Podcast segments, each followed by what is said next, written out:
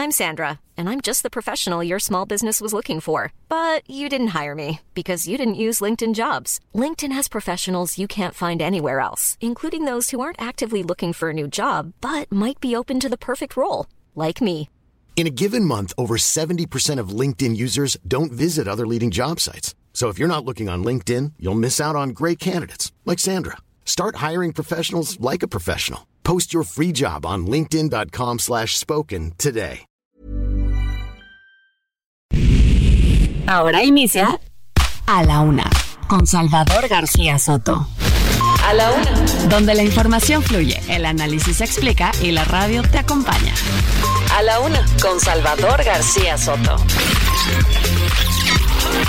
A la Una. Comenzamos. No, carnal, a mí no me vuelves a pegar. A pegar. ¡Hay cámaras! ¡Hay cámaras! A mí no me vuelves a pegar, ¡Hay güey. cámaras! ¡Hay cámaras! Por eso. Yo ni siquiera te levanté la mano.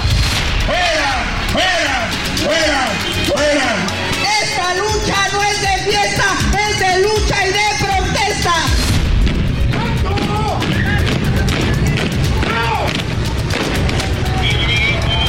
¡El descenso!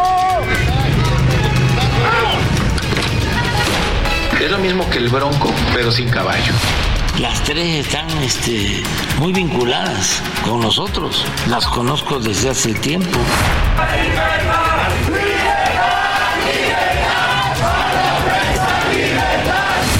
Trabajaré todos los días para que seas la próxima presidenta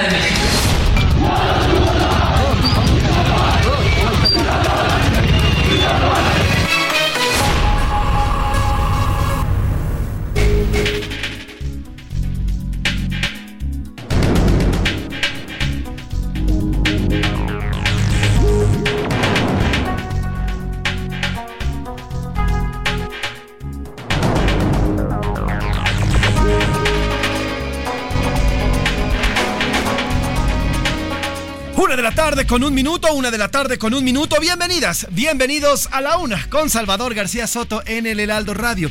A nombre del titular de este espacio, el periodista Salvador García Soto, que en unos minutos ya estará por aquí, como siempre, informándole y dándole a conocer la noticia que día a día se va originando, no solamente aquí en nuestro país, sino a nivel internacional. Por acá ya estará en unos minutos el señor Salvador García Soto. Por lo pronto, yo soy José Luis Sánchez Macías y a nombre de todo este gran equipo que hace posible este servicio informativo, le saludo con muchísimo gusto y le agradezco el favor de su atención en este miércoles, miércoles 29 de noviembre del 2023. Ya nos queda un solo día, día y medio de este noviembre y ahora sí, mire derechito a diciembre y sus posadas. Nos quedan más o menos 20, eh, casi 30 horas de este mes de noviembre para ya irnos directito al último mes de este 2023 y comenzar a cerrar ya por fin este 2023 y enfilarnos a lo que viene, ¿eh? un 2024 en el que va a haber renovación no solamente en nuestro país, sino en gran parte del mundo. Por lo, por lo pronto, mientras sigue avanzando el reloj, mientras sigue avanzando el calendario, nosotros aquí seguimos informándole también con muchísimo gusto y agradeciéndole nuevamente el favor de su atención porque este espacio se ha consolidado como uno de los espacios más escuchados en la Radio Nacional,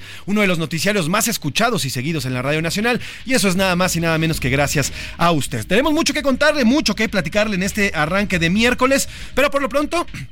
Aquí en la capital tenemos 21 grados centígrados, el, frío todavía se siente, mire, en las mañanas y en las tardes, noches aquí en la Ciudad de Mico baja drásticamente la temperatura. Bueno, drásticamente es un decir, me dirán en Monterrey, en Sonora, en el norte, híjoles, 10 grados, 9 grados no es nada. Pues sí, tienen razón, pero para nosotros los capitalinos que no estamos acostumbrados a estos fríos, bueno, nos bajan 2 grados a 9 grados y ya estamos con chamarra encima, gorrito, guantes y pantuflas. Así que bueno, las tardes y no, las mañanas y noches en la Ciudad de México bastante frías, vamos a llegar a 10 grados centígrados una máxima de 22 grados. Faltan 26 días para la Navidad. Mire. En 26 días vamos a estar abrazándonos con nuestros familiares y faltan 32 días para que ya se acabe este 2024. Hoy la música, la música se la vamos a dedicar a la, en la visita porque está aquí, va a estar en unos minutos en la segunda hora. Vamos a tener la, gran eh, visita de la actriz y, comediante y además cantante Mara Escalante, que viene a presentarnos su primer disco llamado Saturnina, el primer disco de esta gran actriz. Aquí platicamos con ella hace un par de semanas sobre esta pastorela y bueno, pues hoy Hoy va a venir a presentarnos justamente este libro, este disco llamado Saturnina, por lo que aprovecharemos para escuchar algunas de las canciones de este álbum a lo largo del programa para conocer a esta nueva faceta eh, de esta actriz, de esta comediante y ahora Amara como cantautora. Vamos a estar escuchando a lo largo de este espacio canciones de ella y ya en la segunda hora vamos a platicar con esta gran actriz, esta gran comediante y ahora cantante, que sin duda una, una gran artista. Salvador García Soto, buen miércoles. José Luis Sánchez, ¿cómo estás? ¿Cómo está toda la audiencia? Qué gusto saludarlos de verdad en este arranque de a la una en este miércoles 29 de noviembre. Ya José Luis Sánchez me hizo favor de adelantar los temas que le vamos a estar informando. Eh, en un momento más le voy a dar las eh, noticias más importantes. Por lo pronto, pues quédese con nosotros aquí en A la Una. Vamos a comenzar con este programa con mucha información importante para compartirle, con muchos temas interesantes que están ocurriendo. Por ahí ya Claudia Sheinbaum salió a responder a este encuentro que ayer tuvo con el presidente López Obrador en Palacio. Dice que nada más fue a saludarlo, que pues para ver cómo está la familia y todo, ¿no? Que, que son misóginos los que piensan que anda pidiendo línea en Palacio Nacional. Eso y otros temas interesantes le tenemos para informarle y si le parece, después de esta presentación que ya arrancó José Luis Sánchez y de esta música que vamos a estar escuchando, tendremos la visita aquí, ya lo decía él, de esta gran actriz, cantante y ahora también, bueno, cantante y comediante, Mara Escalante, nos va a hablar de su producción musical. Vámonos directo al resumen de noticias. A la una, con Salvador García Soto. Y arrancan este miércoles, ya inició la discusión para elegir a la nueva ministra de la Suprema Corte de Justicia de la Nación en el Senado de la República. La votación será en urna transparente y bueno, pues no hay más que de tres sopas, tres militantes de Morena que buscan ser aspirantes de la Corte, según la propuesta del presidente López Obrador. Le voy a estar informando. Y otro más, elementos de la Guardia Nacional y del Ejército capturaron a Alejandro N., alias El Tartas, presunto jefe de Plaza del Cártel del Noreste Nuevo Laredo, Tamaulipas. Le voy a tener todo el reporte. Y a las calles, después del ataque contra tres periodistas en Chilpancingo Guerrero y el secuestro de cuatro más ocurrido en Taxco, que ya fueron liberados afortunadamente, decenas de periodistas y personas salieron a las calles en la capital de Guerrero para protestar contra la violencia que está sufriendo esa ciudad y ese estado de la República. Historias literarias. La Feria Internacional del Libro continúa ya en Guadalajara. Le voy a contar la historia de la escritora y poeta italiana Dacia Maraini. Vivió en campos de concentración de los nazis y hoy es una reconocida escritora que empuja y apoya la lucha por los derechos de las mujeres en el mundo. En la segunda hora de la una hablaremos de la llamada vitamina T, necesaria y básica para la gastronomía mexicana. Pues ya sabe usted, las tortas, los tacos, las tostadas, los tamales, todo, todo ha aumentado en la pues dieta eh, coloquial de los mexicanos hasta 70% la llamada vitamina T después de la pandemia. Le voy a tener toda la información. En los deportes juegue. Comienza la liguilla por el título de fútbol mexicano. Hoy San Luis Potosí se enfrenta al Monterrey y León ante las Águilas del América. Además, pide justicia. La seleccionada nacional de lucha, Daniela Mejía, denunció a su pareja, que es peleador de artes marciales mixtas, y lo denuncia por violencia intrafamiliar. Le puso una golpiza. Este sujeto le deberían de dar una condena doble, ¿no? Por abusivo, porque utiliza su, su disciplina deportiva para golpear hasta su propia esposa. Y Anaya Reaga nos va a tener lo mejor del entretenimiento. Vamos a estar hablando de lo que está pasando en el mundo del espectáculo. También, también le vamos a comentar qué está pasando en Puebla oiga, con los jóvenes estudiantes. Hay otro caso de un joven estudiante de la Universidad Anáhuac que golpeó a un guardia de seguridad porque no le abrió rápido la pluma del condominio donde vive. Vamos a tener, eh, por supuesto, reacciones a este asunto que está provocando ya una fuerte tendencia en las redes sociales. Vámonos, vámonos directo a la información, si le parece, en este, mm, en este miércoles a la mitad de la semana, ya un día antes de despedir al mes de noviembre. Vámonos a la información que usted debe conocer el día de hoy. Estas son las de cajón en A la Una. Una de la tarde con ocho minutos. Hace justamente algunos minutos en el Senado de la República comenzó ya la sesión para votar la terna con la que se elegirá a una nueva ministra de la Suprema Corte de Justicia de la Nación. Las candidatas son, se lo hemos informado, tres militantes morenistas, Berta Alcalde, Lenia Batres y María Estela Ríos.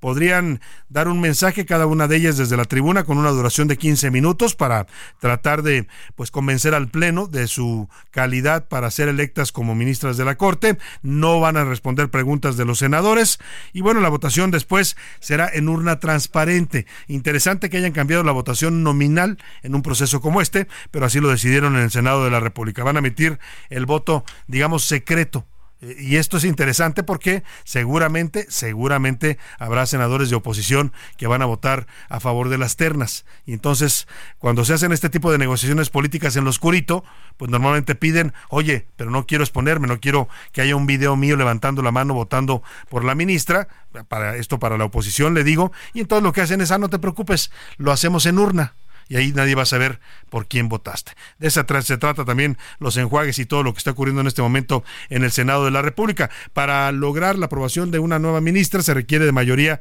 calificada, es decir, que dos terceras partes de los senadores presentes en la sesión que está transcurriendo ya en este momento voten a favor de la designación. Vamos con Misael Zavala, que está siguiendo de cerca ahí, en el lugar de la noticia, el Senado de la República, este proceso para elegir a una nueva integrante de la Suprema Corte de Justicia. Te saludo, Misael Zavala, muy buenas tardes.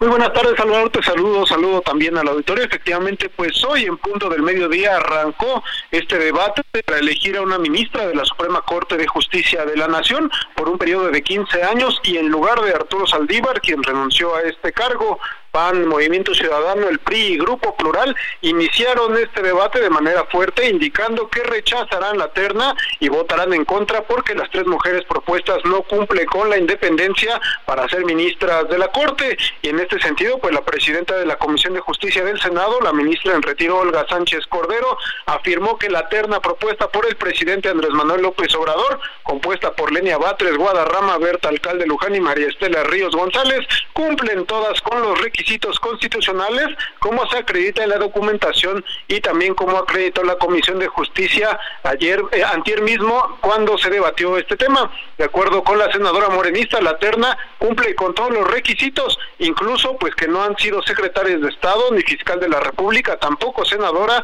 ni diputada federal, ni gobernadora durante el año previo de su nombramiento. Y esto, eh, Salvador, pues eh, llegó a un debate muy fuerte debido a que el senador Germán Martínez sostuvo que María Estela Ríos no es legible pues mantuvo su postura de que la consejera jurídica de la presidencia tiene un cargo de secretaria de Estado. También así lo afirmó el Partido Revolucionario Institucional, quienes anunciaron pues que votarán en contra. En este sentido, el senador Luis David Ortiz, por Movimiento Ciudadano, aseguró que lo triste es que el proceso es una simulación porque no va a alcanzar las dos terceras partes, porque tampoco dijo pues hay consenso en la bancada morenista. Ya en unos minutos más, Salvador, se estará definiendo si alcanzan estas dos terceras partes, se requieren al menos 85 votos de los senadores de la República presentes, 85, 86 votos, dependiendo si algún senador pues eh, no está presente en el, en el pleno del Senado, pero vamos a ver cómo avanza este tema y ya pues en unas horas más se estará definiendo si alcanza la mayoría, si tenemos ministra hoy o si se pasa para otro día, debido a que pues en el proceso legislativo se puede votar hasta dos veces, eh, no hoy mismo, sino otra terna que envía el presidente de la República. Si esta segunda terna es rechazada, pues sería el presidente de la República, Andrés Manuel López Obrador, quien defina ya de manera, de manera directa por una ministra de la Suprema Corte de Justicia de la Nación. Pues vamos a estar atentos, Misael. Por lo pronto llama la atención esta decisión de votar en urna cerrada, porque pues de esa manera no vamos a poder saber quién votó por quién, ¿no? Y si algunos senadores de la oposición que hayan negociado con la bancada de Morena o con el gobierno, pues van a votar finalmente a favor de alguna de las ministras. Pero ya estaremos siguiendo de cerca el proceso contigo, Misael. Te agradecemos mucho el reporte. Quedaremos pendientes, Salvador. Buena tarde. Muy buena tarde. Mientras tanto, bueno, ya lo explicaba Misael, el procedimiento que está empezando a suceder en el Senado, están fijando posiciones las bancadas y luego viene una exposición en el pleno de cada una de las candidatas hasta por 20 minutos y bueno, viene después la votación, esto que le decía esa urna cerrada, voto secreto, no vamos a saber si algunos de la oposición pues negociaron o dieron su voto a favor de la designación. Si no se logra la mayoría calificada, es decir, las dos terceras partes de los votos de los senadores presentes, se van a una segunda votación. Si tampoco hay mayoría calificada, se rechaza la terna y se le manda al presidente el aviso de que fue rechazada su terna. Eh, ya lo explicaba Misael, el presidente puede mandar una segunda terna que podría ser la misma, solo con un nombre distinto. Y si esa terna es rechazada, entonces la pelota queda en la cancha del presidente y él puede decidir quién es la nueva ministra de la Corte. Y hoy por la mañana, justamente el presidente López Obrador reiteró que las eh, tres candidatas sí lo reconoce. Ya le dije, estamos en la época ya de fuera máscaras y ya el cinismo total en la República. Dice el presidente, sí, sí son muy cercanas a mí ¿Y qué? Las tres están este, muy vinculadas con nosotros, las conozco desde hace tiempo y es un orgullo para mí, pero al mismo tiempo de gente honesta, son mujeres honestas, íntegras, incapaces de cometer una injusticia, incorruptibles. Además, yo no establezco con nadie relaciones de complicidad, es una relación de respeto, siempre. Bueno, pues que le diga eso el presidente Ignacio Valle, ¿no? El exdirector de Segalmex, que saquearon 15 mil millones de pesos y lo tiene protegido en gobernación, pero según el presidente son casi, casi, casi santas de la República, estas tres mujeres que está proponiendo para la Corte. Además dijo también que si la fiscal de la Ciudad de México, Ernestina Godoy, eh, es, eh, le preguntaron, porque también está eh, circulando ya esa versión en los corrillos políticos, que el presidente está calculando que si le rechazan dos veces la terna y él tiene que designar, entonces podría nombrar a Ernestina Godoy como la nueva ministra de la Corte y de paso la saca del embrollo en el que está metida la fiscal en su proceso de ratificación que se le está complicando bastante. Eso es lo que se escucha en los corrillos políticos y le preguntaron hoy al presidente. ¿Saben quién iba a ser la consejera jurídica? Ernestina. Ahora, si no quieren ni siquiera que yo envíe una terna, es muy sencillo. Vamos a que el pueblo elija. Eso es lo mejor. De modo que a tu pregunta, pues sí, sí tengo un plan B, es ese. Un plan C, un plan D, hasta la Z hasta la Z dijo, y bueno, el presidente parece confirmar esto, que si el Senado le rechaza su terna, como es muy posible que ocurra el día de hoy, eh, y una segunda ocasión que podría ser mañana o pasado, pues entonces podría proponer ya él directamente, porque tiene esa facultad constitucional, como ministra de la Corte, a Ernestina Godoy. Oye, vamos a otro tema, temas de violencia en el país del narcotráfico. El Nuevo Laredo, Tamaulipas, capturaron a Alejandro N. Lo apodan el Tartas, es un presunto jefe de plaza del, del noreste, del cártel, del cártel del noreste, ahí en Nuevo Laredo, Tamaulipas. Fuerzas federales lograron arrestarlo en un operativo. Vamos con Carlos Juárez, allá hasta Tamaulipas, para que nos cuente de esta detención importante. Carlos, te saludo, buenas tardes. Hola, ¿qué tal? Muy buenas tardes. Qué gusto saludarte a ti y a todo tu auditorio. Te comento que elementos de Ciudad Pública aplicaron un intenso operativo para detener a El Tartas, presunto líder del grupo Cártel del Noreste que opera en la frontera de Tamaulipas. Ante ello, el Consulado de los Estados Unidos en la ciudad de Nuevo Laredo emitió una alerta para sus ciudadanos ante la actividad realizada por las autoridades mexicanas. El texto decía, por precaución, refugiarse en un lugar hasta nuevo aviso. Los empleados del gobierno de Estados Unidos han recibido instrucciones de protegerse en el lugar y evitar el área hasta nuevo aviso. César Alejandro Alejandro, conocido como el Tartar, fue capturado la mañana de este miércoles en la ciudad de Nuevo Laredo e incluso varios helicópteros sobrevolaron la ciudad. Las autoridades no reportaron hechos de violencia durante y tras la detención de uno de los objetivos prioritarios del gobierno de México. Este es mi reporte desde Tamaulipas. Que tengas una excelente tarde. Bueno, pues ahí está. Muchas gracias a Carlos Juárez allá en Tamaulipas. Y mire, hablando de violencia del crimen organizado, pues la violencia contra los periodistas en México lamentablemente no se detiene, a pesar de los discursos y a pesar de que el gobierno diga que sí la está atendiendo. La realidad es que la impunidad, atacar a un periodista en este país ya pues es como atacar a cualquier ciudadano, no pasa nada, no investigan las autoridades, no detienen culpables y entonces esto pues alienta eso, súmelo usted al discurso de todos los días en las mañaneras, ¿no? De que los periodistas somos eh, unos tales por cuales, que somos vendidos, que somos chayoteros, que somos lo peor, la escoria de la sociedad, así nos presenta el presidente, pues da pie para que cualquiera que tenga un arma, y en este país mucha gente tiene armas, sobre todo el crimen organizado, pues si le cae mal un periodista o le incomoda que esté haciendo su trabajo, que le tome tome una fotografía de un evento noticioso, pues le disparan. Así de fácil.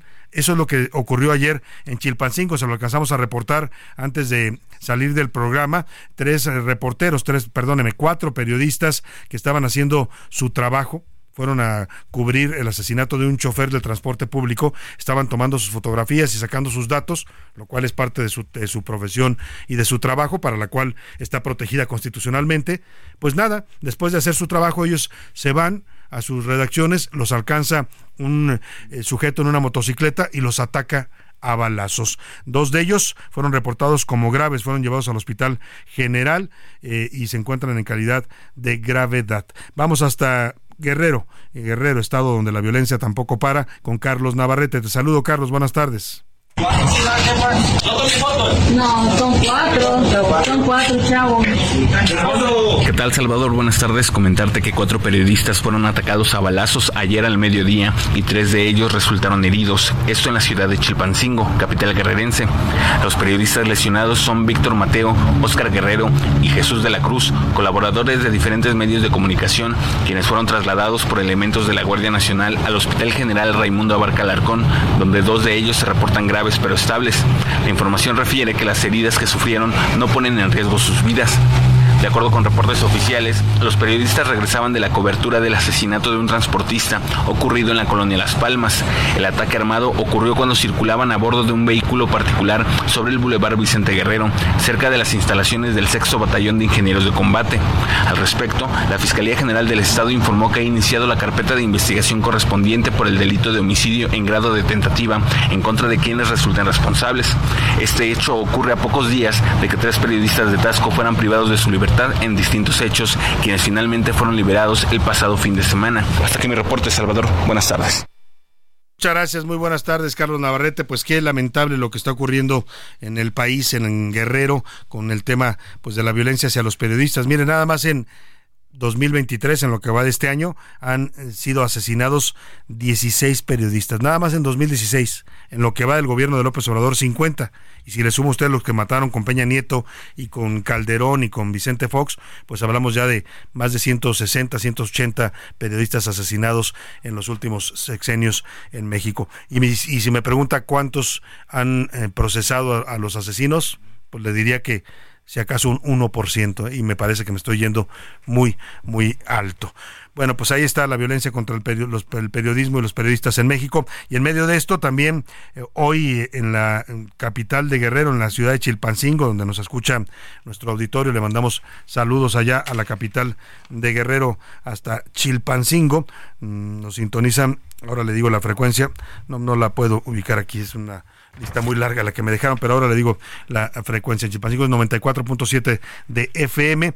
Pues ahí en Chilpancingo la gente salió a las calles, periodistas eh, encabezaron una marcha, también sociedad civil, pues para repudiar este ataque armado en contra de estos reporteros. Insisto, no molestaron a nadie, no hicieron nada más que hacer su trabajo, ¿eh? Ni siquiera diga usted, porque luego la gente es muy fácil para decir, claro, los matan a los periodistas porque andan metidos con el narco, ¿no? O sea, es muy fácil generalizar y eh, lamentablemente en este país somos muy dados a eso. A cualquier persona que asesinen, no, pues seguramente andaban malos pasos. Bueno, pues estos estaban haciendo su trabajo y se les hizo muy fácil atacarlos a balazos. La gente salió hoy a protestar, están pidiendo justicia a la gobernadora morenista Evelyn Salgado y también pues que haya seguridad no solo para los periodistas, sino para la población en general. Chilpancingo es una ciudad que está viviendo un problema grave de violencia. Chilpancingo y todo el estado lamentablemente. Libertad, libertad,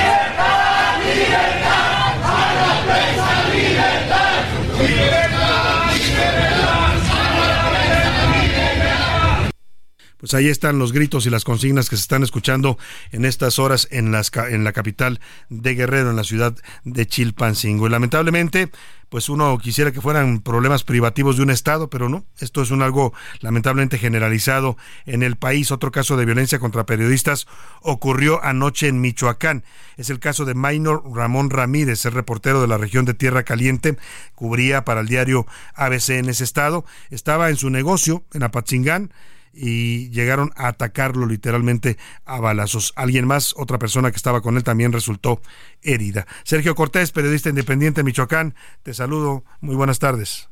Hola, ¿qué tal Salvador? Te saludo con mucho gusto y te informo que aquí en Michoacán, concretamente en el municipio de Apatzingán, en la Tierra Caliente, un compañero reportero fue baleado y herido la noche de ayer martes junto con otra persona. Los motivos de la agresión no se saben ni mucho menos quién o quiénes fueron los autores materiales del atentado. El compañero reportero fue identificado como Maino Ramón Ramírez, reportero del periódico local ABC de Michoacán y que su labor cotidiana se aboca principalmente en manejar temas de seguridad. Fue cerca de las 20 horas de ayer, Salvador, cuando Maino Ramón, de 40 años de edad, y otro hombre identificado como Juan Manuel Rojas, de 38 años, fueron atacados a balazos por al menos dos sujetos que iban en un vehículo en el cual se dieron a la fuga tras cometer el crimen. Del caso, la Fiscalía Estatal solo informó que ya investiga la agresión en contra de Maino Ramón Ramírez y de Juan Manuel eh, R y anunció que por lo menos nuestro compañero ya cuenta con medidas de protección. Así las cosas aquí en Michoacán, Salvador. Esta es la información. Buenas tardes. Muy buenas tardes, Sergio Cortés. Muchas gracias. Pues mire, el presidente que todos los días eh, nos ataca y nos denigra a la profesión del periodismo, pues lamentó también los ataques, ¿no? Ojalá y lamentara también estar asusando a la gente en contra de los periodistas. Sí, tenemos que lamentar esto. Este, cuatro periodistas baleados, dos están graves, uno más en Apatingán. También una buena es que habían secuestrado a seis periodistas en Tasco, Guerrero, y ya los rescatamos a los seis. Pues ahí está el periodista lamentando la violencia contra los periodistas. Lástima que él también la empuja con su discurso todos los días en las mañaneras. Vamos a la pausa y volvemos con más para usted aquí en A la Una. Análisis puntual. En un momento regresamos. Ya estamos de vuelta en A la Una con Salvador García Soto. Tu compañía diaria al mediodía. Vive un mes lleno de ofertas exclusivas y dinamismo con Ford Escape híbrida. Estrénala a 24 meses sin intereses más seguro promocional. Visita a tu distribuidor Ford más cercano. Consulta términos y condiciones en Ford.mx, vigencia del 1 al 30 de noviembre de 2023.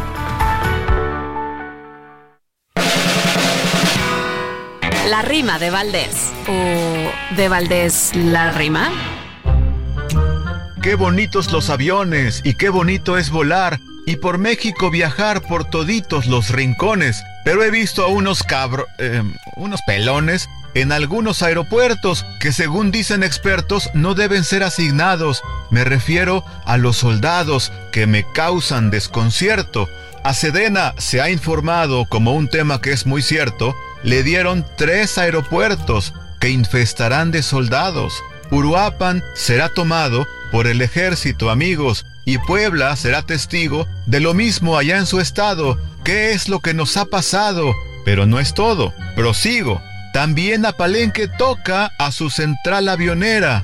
Hay gobierno, ¿quién lo viera? Militarizar, qué poca. Es duro como una roca. Cuando viajes con tu amada y ella venga preocupada por alguien de verde a un lado, pues ni modo, es un soldado de nuestras Fuerzas Armadas.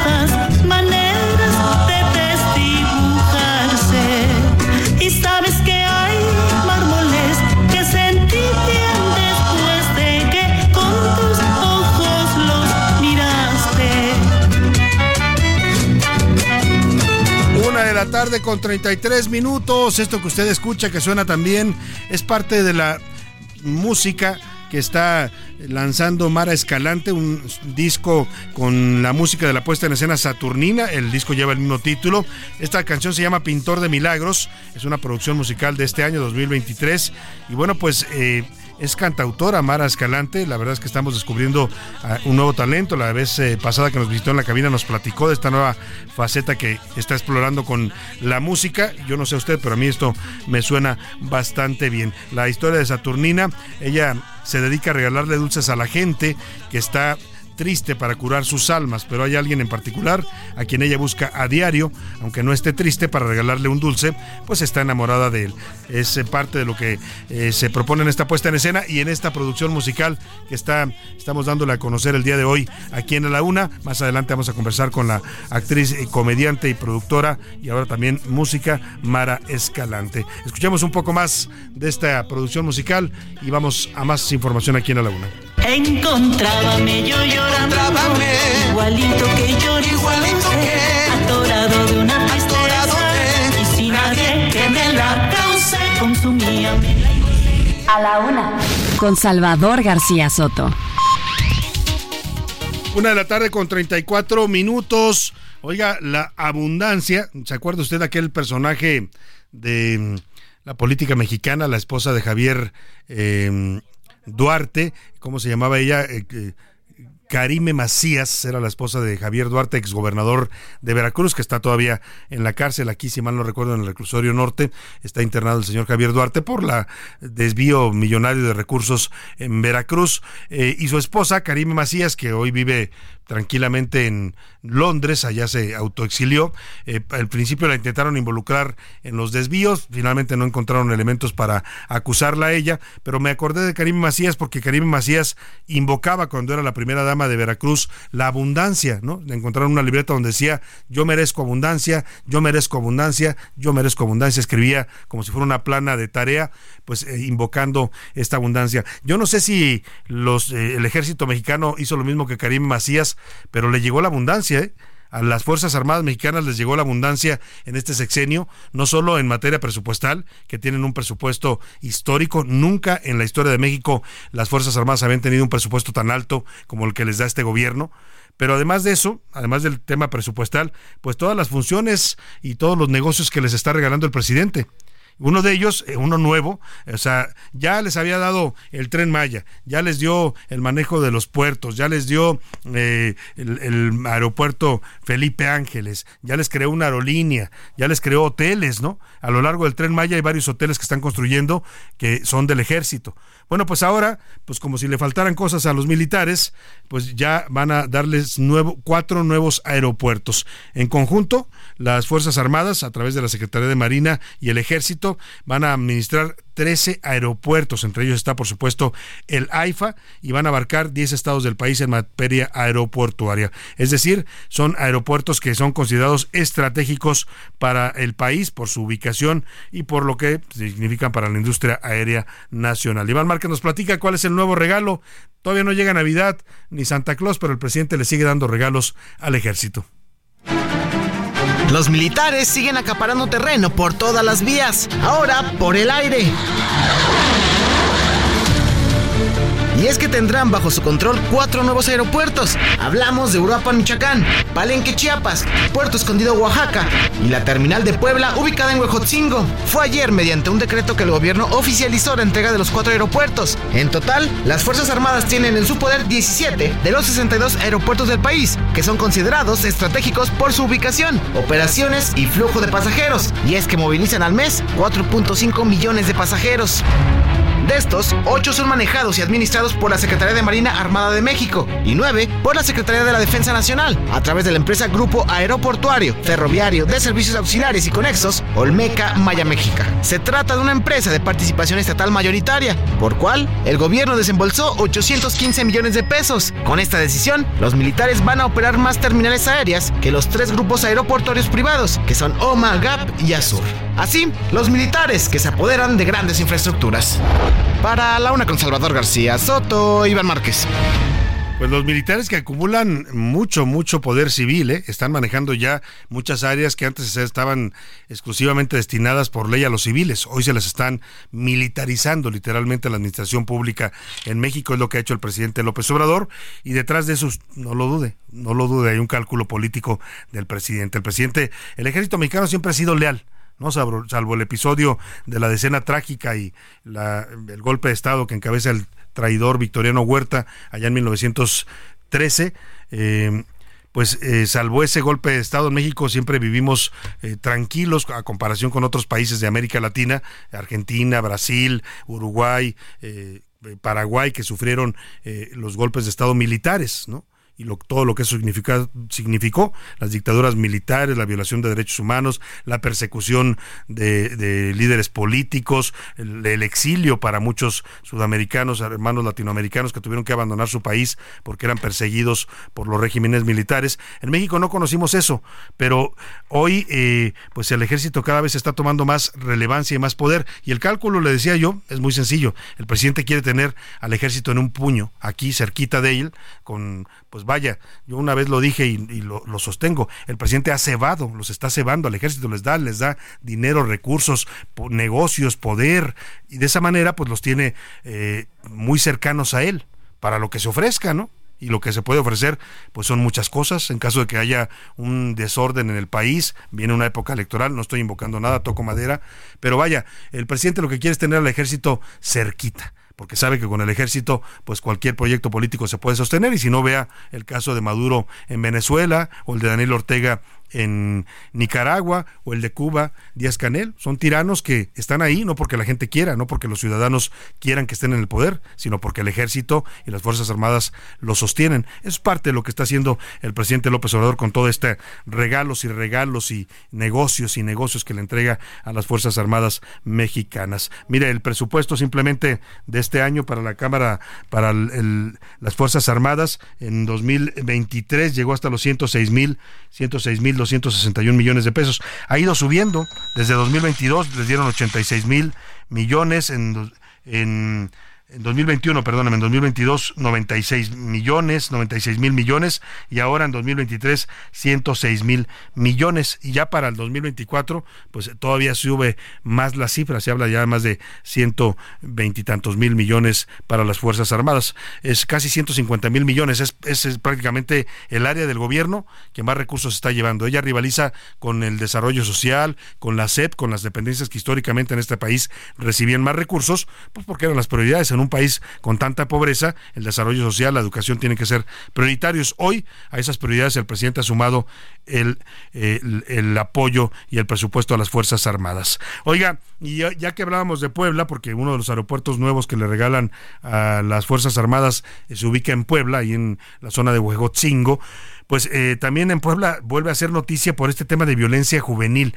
Ya habíamos visto hace unos meses este caso de eh, los jóvenes estudiantes de la Náhuac, de la Universidad de Náhuac, ahí en Puebla, que golpean a un a otro joven, también estudiante, ¿no? En una pues en una riña de, de, de, borrachera.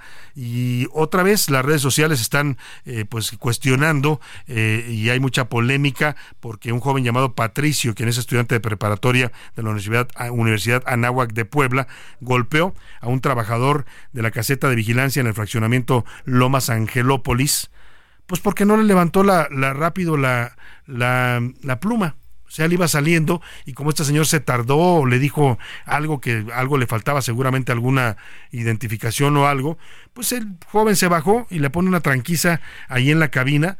Todo quedó captado en las cámaras de video de videovigilancia y ocurrió cuando el guardia, pues exactamente le pedía que se identificara. Eh, vamos con Claudia Espinosa para que nos cuente este caso que está causando indignación en las redes sociales. Claudia, te saludo allá en Puebla. Buenas tardes.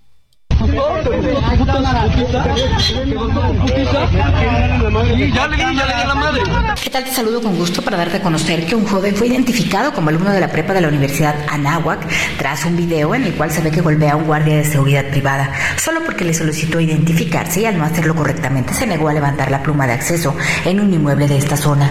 Los hechos quedaron grabados por las cámaras de seguridad y por una conductora de una camioneta que pasaba por el lugar.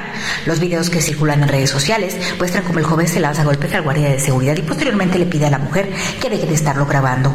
Así ya mismo se ha dado a conocer por parte de las autoridades educativas de la Prepa que el sujeto está suspendido de sus actividades escolares. La Fiscalía General del Estado no ha dado información al respecto. Es el reporte que te tengo. Oiga, pues no estaría mal que la Universidad Anáhuac, que seguramente nos escuchan acá en su campus de la Ciudad de México, pues empecé a tomar medidas al respecto, no solo suspenderlos, ¿no? Sino a lo mejor darles un curso a sus eh, jóvenes que estudian ahí, que normalmente son de, de, buenas, de familias adineradas, pues, ¿no? Porque no es una universidad barata. También hay, por supuesto, gente becada en esas universidades, pero pues empezar a darles un cursito de, de civilidad, de respeto, de tolerancia, ¿no? Porque pues estos jóvenes ya van dos casos, el otro también fueron estudiantes de la Universidad de Anáhuac, no digo que, que sea eh, culpa de la universidad, no para nada estoy sugiriendo eso, pero bueno, llama la atención que estos jóvenes se sientan tan prepotentes como para andar golpeando gente a la menor provocación. El asunto llegó ya hasta el gobernador de Puebla, Sergio Salomón, que escribió en su cuenta de Twitter eh, al respecto. Eh, dice textual el gobernador, condeno el clasismo, condeno la brecha elitista que separa a uno de otros por su condición social, racial, de credo, condición física o referencias.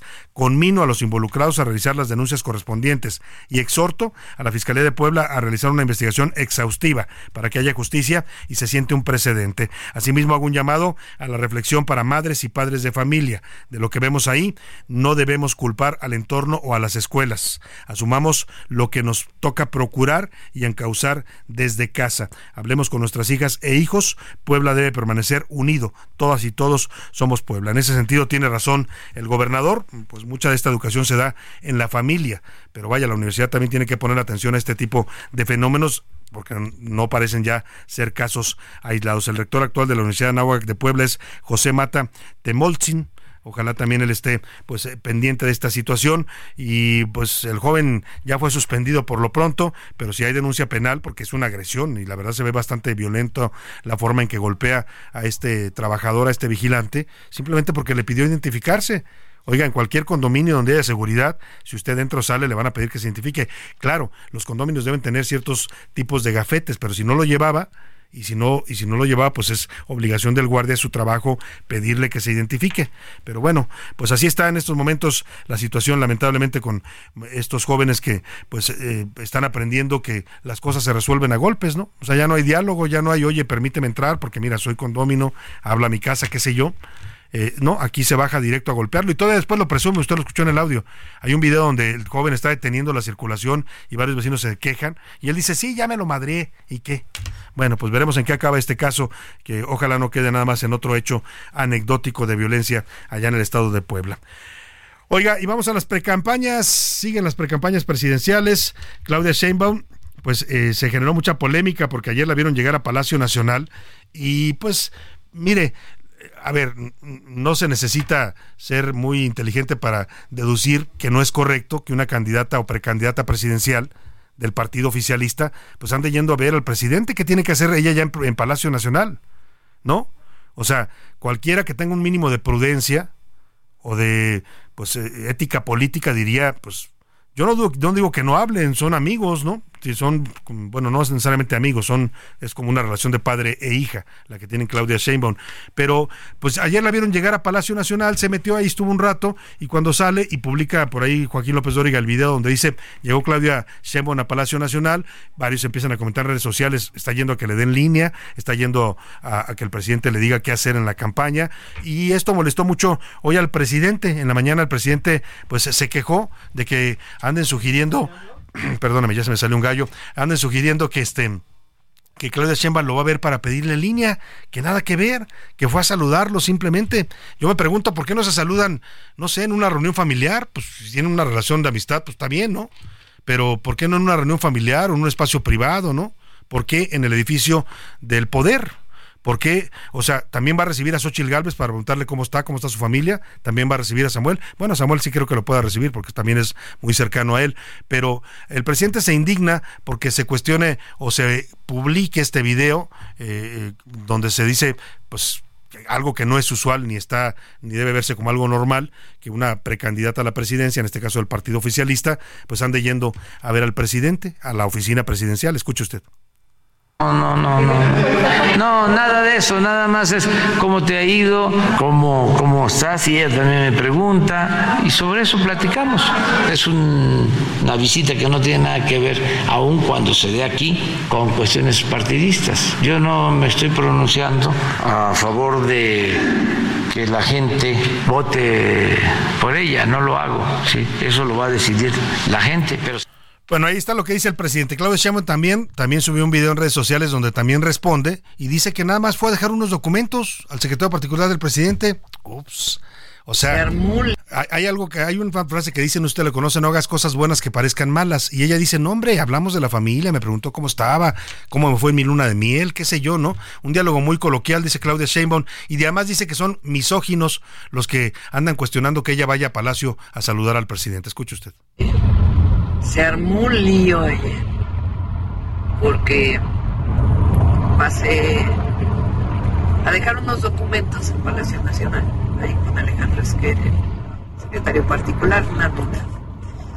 Y me dijeron, no está el presidente, entonces pasé a verlo. Lo saludé, me habían dicho que estaba malo de pie. Entonces pasé a ver cómo estaba. Está muy bien, la verdad. Muy tranquilo, contento. Aproveché para preguntarle por Beatriz.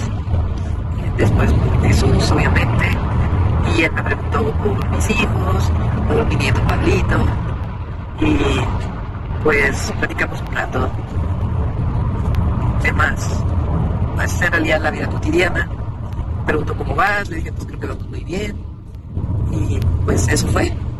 Y bueno, no, ya saben lo que dice, fue a que le diera línea. Ahí está lo que dice Claudia Sheinbaum y luego critica a quienes andan subiendo estos videos. Mire, señora precandidata Sheinbaum, si usted no quiere que la critiquen, pues ese, ese tipo de plática que narra usted que tuvo con el presidente, pues la puede tener en su casa o en una reunión familiar, ¿no? Váyanse a tomar un café. ¿No? Pero en Palacio Nacional, pues sí, no se ve nada bien y sí es cuestionable que usted esté yendo a saludar al presidente, pues tanto, ¿no? Porque de por sí se la pasó los cinco años que fue jefa de gobierno metida en Palacio Nacional y protegida bajo el manto del presidente. Pero bueno, en, en Nuevo León sigue la polémica con Samuel García porque ahora resulta que ya andaba de campaña y ahora pide licencia para regresar al Estado. Y la pregunta es, ¿a qué estamos jugando con este personaje de Samuel García? Y se lo pregunto directamente a Ramón Alberto Garza, periodista, analista y director de Código Magenta en, allá en Monterrey. ¿Cómo estás, querido Ramón Alberto? Mi querido Salvador, ¿cómo estás? Saludos a ti, a tu auditorio. Oye, ¿de qué se trata este juego de Samuel García? Porque unos días es candidato, otros días quiere volver a ser gobernador, y mientras su propaganda ahí sigue, él es gobernador en este momento y está haciendo propaganda ilegal. A ver, eh, Salvador, eh, aquí el problema que tenemos es que vamos en una ruta de colisión, a un choque de trenes, hasta ahorita inevitable. Eh, este pasado fin de semana estuvo a punto de darse ya un acuerdo entre Javier Navarro y los coordinadores tanto del PRI y del PAN en la mesa de negociación para destrabar lo que estaba trabado, que no era ninguna negociación, eran cosas legítimamente que el gobernador se las ha guardado, los dineros de los municipios, el asunto de, del fiscal, el auditor de, del Estado, más las leyes que no ha publicado en el periódico eh, oficial, pero a cambio de que dejaran a Javier Navarro. Finalmente el domingo terminó esto dinamitado por el propio gobernador. Ayer se dio otra reunión en la que ya participó directamente, nos dicen, eh, Dante Delgado, y pues prácticamente no hubo forma de convencer al gobernador, por eso se regresó, porque si hubiera dejado a Javier Navarro como encargado del despacho, lo que iba a suceder la madrugada del día primero para recibir el día 2 de diciembre, es decir, del próximo viernes al sábado, pues íbamos a estar ante un eh, gobernador espurio, por así decirlo, que al usar la fuerza civil entraría en desacato.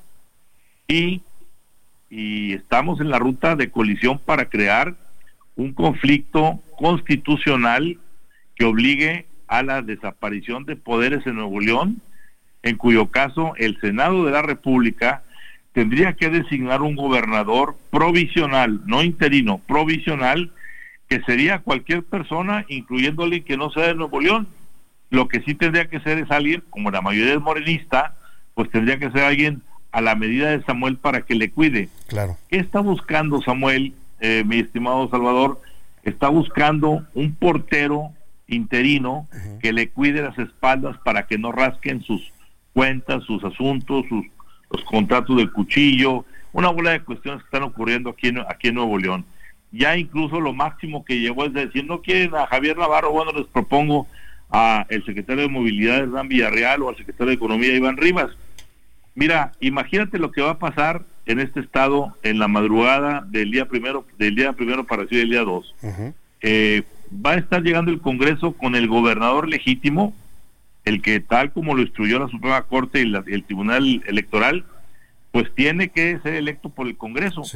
Y ese interino va a querer entrar al Palacio, va a haber una fuerza civil en la entrada y adentro va a estar un gobernador espurio, no interino, que es Javier Navarro, que no los va a dejar entrar con el uso de la fuerza. Ahí ya incurriría en usurpación de funciones. Repito, por eso se regresó Samuel. Pero dicho eso, al tener el conflicto de dos gobernadores interinos y uno de ellos en, eh, puesto por el Congreso, el legítimo, entraríamos en lo que se llama ya un choque de poderes. Entonces hay un conflicto constitucional que obliga y da el pretexto para que se dé la desaparición de poderes. Se suma una cosa adicional, Salvador, que se acaba de dar hoy en la mañana, lo de un amparo, un amparo que acaba de conseguir eh, Samuel eh, García para Javier Navarro. Eh, imagínate esto, en un juzgado laboral de la Ciudad de México. ¿Qué anda haciendo el gobernador pepenando pues amparos para su secretario de gobierno en un juzgado laboral de la Ciudad de México? Igual que el anterior juez que le otorgó a Javier Navarro su, su amparo para ser el interino, aquí en, no en Nuevo León, en Tamaulipas, y cuando se le hizo ver que era una cosa aberrante, pues terminó por decir, yo no puedo este, eh, terminar autorizando esto, por eso fue a México y con un juez laboral. Es decir, traemos realmente una, un, problema. choque de trenes que va, va, a desencadenar si las 12 48 horas. Ramón Alberto, me va a cortar la guillotina, pero me aguantas tantito y regresamos contigo a la segunda hora. Claro que sí. Muchas gracias, Ramón Alberto. Voy a la segunda hora de A la Una. Heraldo Radio, la H se lee, se comparte, se ve y ahora también se escucha.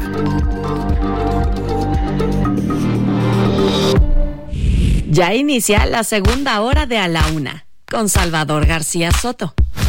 A la Una, donde la información fluye, el análisis se explica y la radio te acompaña. A la Una con Salvador García Soto. A la Una Comenzamos. Heraldo Radio, una estación de Heraldo Media Group. Con la H que sí suena y ahora también se escucha.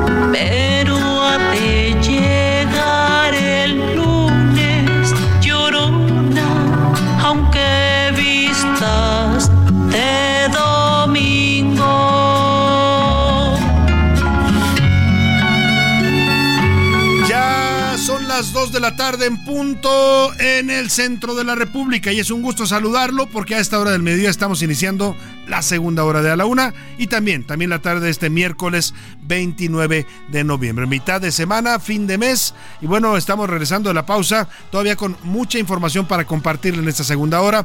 Vamos a tener información importante, reportajes, noticias, entrevistas para estarle, por supuesto, historias también de lo que está ocurriendo en el país, en la ciudad y en el mundo. Y estamos regresando a la pausa con esta versión de Mara Escalante que hace su propia versión de esta canción tradicional de la música mexicana, La Llorona. Es un tema de origen oaxaqueño que pues, se canta mucho en las festividades de Día de Muertos y siempre es un tema que yo no sé usted, pero cada que lo escucho evoca este sentido de mexicanidad. Bueno, pues Mara Escalante en esta producción musical de Saturnina, el espectáculo que presenta a propósito del Día de Muertos, pues está haciendo también su propia versión. Estamos escuchando música del disco Saturnina, que es una producción musical de Mara Escalante. Más adelante estará visitándonos aquí en la cabina para hablar de esta nueva faceta como cantante y cantautora, porque ella compone también la mayoría de los temas de, este, de esta producción musical. Vámonos, si le parece, a escuchar un poco más de La Llorona y luego le cuento lo que le tengo preparado en esta segunda hora de a la una. El alma es un que vuela solo al soltarle los hilos.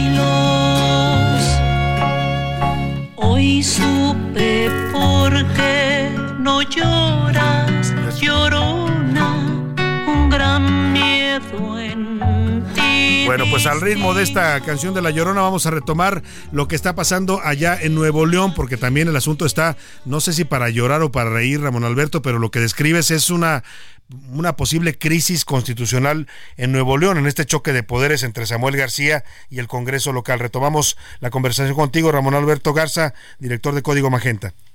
A ver, Miguel Salvador, si no fuera trágico sería cómico. A ver, ¿cómo puedes esperar tú algo de un gobernador que se está pasando por encima de un dictamen de la Suprema Corte y por encima de lo que el Tribunal Electoral está diciendo? Le tiene sin cuidado. Y él dice, yo voy a poner al mío. Es decir, es un abierto desacato constitucional que esperemos que si se da, ojalá que no, nadie lo queremos, pero si se da, tenga sus consecuencias. A ver, esto ya salió de control y no hay, la política decimos es el arte de tender un puente entre lo deseable y lo posible. Aquí no hay puentes, todo está dinamitado y está dinamitado no por el Congreso que es eh, de distintos partidos, prioritariamente PRI, PAN, no, está dinamitado por el propio gobernador, que a pesar de que hace acuerdos, en todo este año, cuatro veces ha terminado los acuerdos, mismas cuatro veces que los ha dinamitado, por tanto, pues ya no es confiable. Vamos a ver qué va a pasar esta madrugada del viernes para el sábado y sabremos si realmente tenemos gobernador interino en acuerdo o si llegamos a el famoso a la famosa desaparición de poderes. Recordemos algo, Nuevo León tiene en su haber tres historias de gobernadores eh, que han tenido que ser por diferentes circunstancias relevados. El primero fue Eduardo Elizondo, allá en el 71, este gobernador que en tiempos de Echeverría se negó a aceptar la eh, autonomía universitaria post-68 y el presidente entró en una crisis con él y mandaron a través del Senado a el gobernador interino o, provisional Luis Marcelino Farías. ¿De acuerdo? Recordar Claro, sí, época. sí, sí. Y, y era en esa época él el, el, el coordinador, el presidente del Congreso de, de este país. Luego vino el asunto de Sócrates Rizo en el 96, en el sexenio de Cedillo, donde pues hubo una serie de desacuerdos con aquí con los grupos de Monterrey y terminaron poniendo como interino a Benjamín Clarión. Y la última es la copia calca de lo que está pasando hoy, pero con gente más sensata, que fue el Bronco. El Bronco por lo menos sí pudo sentarse a negociar con su Congreso, que no le pertenecía porque era mayoritariamente priista y panista, y logró los acuerdos para poder dejar como interino por seis meses a su secretario de gobierno, a Manuel González. Y se fue y vino y regresó y muy bien, todo tranquilo. A La, la diferencia de entonces a ahora es que lo mismo que hoy está haciendo Samuel, haciendo comparsa con Morena para, para bajarle eh, votos al de clase media a Xochitl Galvez, pues lo mismo que hizo en su momento el propio Bronco con Enrique Peña Nieto, pues cuando lo, lo mandaron a tratar de quitar voto popular a Morena y al presidente y a la hora presidente López Obrador. Claro, pues lamentablemente en medio de todo esto que nos describes de esta guerra política, de esta actitud autoritaria de Samuel García, este choque de poderes, pues está la gente de Nuevo León, un estado que no está tampoco en su mejor momento en cuanto a seguridad, en cuanto al abastecimiento de agua a la zona metropolitana de Monterrey, y eso parece no importarle pues ni al gobernador Samuel García ni al pues a todos los que están metidos en este pleito, Ramón. Así es, mi estimado Salvador. Esperar, esperemos que en 48 horas podamos tener un, un dejo de, de acuerdo y si no, pues estaremos ahí comentando contigo el próximo lunes. Por supuesto. ¿Qué pasó? Pues sí, ¿qué pasa, ¿qué pasa en Nuevo León? Y si no se viene una crisis, como dices, constitucional en el Estado. Estaremos atentos, Ramón Alberto. Un último, un comentario sí, último. adelante. Eh, estabas tú en el asunto de Claudia Sheinbaum, ¿qué Sí. fue hacer? Mi, mi, mi, mi, mi pronunciamiento es muy sencillo. Ajá. Fue darle mantenimiento al bastón de mando. Claro, a que se lo pulieran un poquito, ¿no? Así es. A ver si Andaba así funciona. golpeado, qué buena, No qué buena interpretación, querido Ramón Alberto, eso de que fueron a saludarse, a ver cómo estaba la familia, No, pues no, a ver quién se los cree, ¿no? Ok, claro que sí. Muchas gracias, Ramón Alberto. Te mando un Abrazo. Gracias a Ramón Alberto Garza, director de Código Magenta, analista político, periodista. Bueno, pues siempre trae el pulso de lo que está pasando en general en el país y en particular en Nuevo León, que es su estado natal. Oiga, vámonos a los temas que le tenemos preparados en esta segunda hora, pero vamos también a información de último minuto. Resulta que Omar García Garfús ya le dieron su premio de consolación, como no pudo ser candidato a jefe de gobierno porque lo bajaron pues el dedito, ¿no? El que manda en Morena, pues lo, lo bajaron por el tema de género, pues ahora dice que va a ser candidato al Senado. Claro, Morena va a aprovechar la popularidad que adquirió Omar García Harfuch, no es menor, ganó la encuesta con 15 puntos de ventaja a Clara Brugada, que aunque ahora se enoja porque le dicen que le ganó la encuesta Omar García Harfuch, pues así fue. Eso no es misoginia ni mucho menos, es decir las cosas como fueron.